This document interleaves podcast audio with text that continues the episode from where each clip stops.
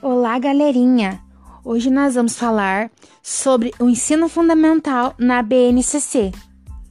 O ensino fundamental na BNCC tem uma estrutura onde contém áreas do conhecimento.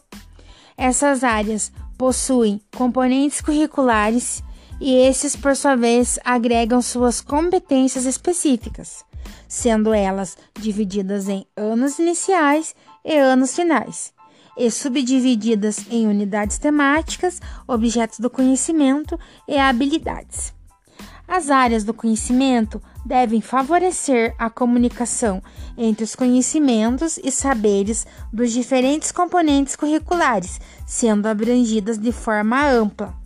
Elas são cinco: linguagens, matemática, ciências da natureza, ciências humanas e ensino religioso. As competências específicas que cada uma possui devem ser desenvolvidas ao longo dos nove anos.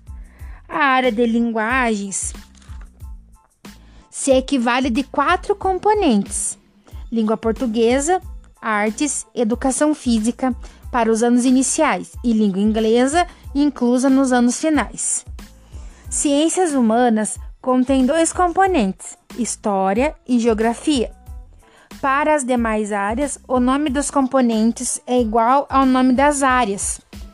Para os componentes, também há competências específicas que buscam possibilitar a articulação horizontal entre as mesmas, passando por todos estes, promovendo a interdisciplinaridade. A articulação também acontece verticalmente, interligando os anos iniciais e os anos finais, por meio da progressão da aprendizagem e a evolução trazida pelas experiências dos alunos, considerando suas particularidades. Para desenvolver essas competências, cada com componente nos apresenta um conjunto de habilidades as mesmas estão relacionadas a diferentes objetos do conhecimento, aqui compreendidos como conteúdos, conceitos e processos, que por sua vez são organizados em unidades temáticas. Vamos ver um exemplo utilizando o componente curricular de ciências do primeiro ano. Ele está dentro da área de ciência da natureza. Sua unidade temática, ou seja, o tema a ser trabalhado é vida e evolução.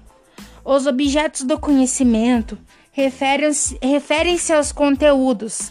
São eles corpo humano e respeito à diversidade.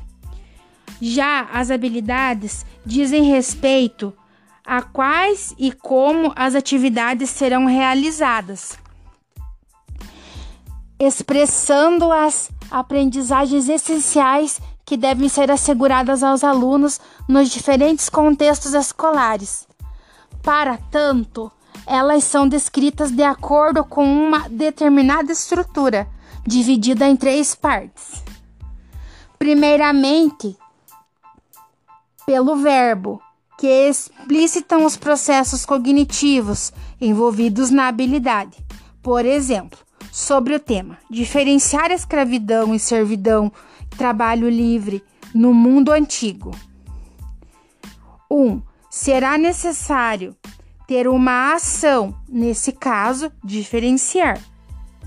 2. O que e como ela será diferenciada. Aqui exploram-se os objetos do conhecimento: escravidão, servidão e trabalho livre. 3. Essa parte é onde o complemento do verbo é envolvido, diferenciá-lo onde? No mundo antigo, obtendo assim uma especificidade maior. Agora vamos falar sobre o ensino fundamental no contexto da educação básica.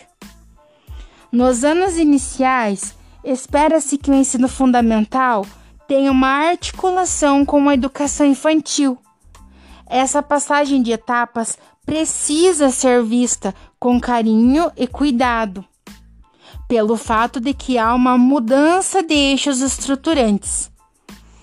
É indispensável continuar valorizando o lúdico, sistematizar as experiências e as novas formas de relação com o mundo e consolidação das aprendizagens anteriores, ampliação das práticas. Já para os anos finais, espera-se desafios de maior complexibilidade, retomar e ressignificar as aprendizagens dos anos iniciais, fortalecer a autonomia do educando e contribuir para o delineamento do projeto de vida dos estudantes. Sendo assim, entendemos que a educação deve ser um processo de progressão contínua de aprendizagem. Até mais!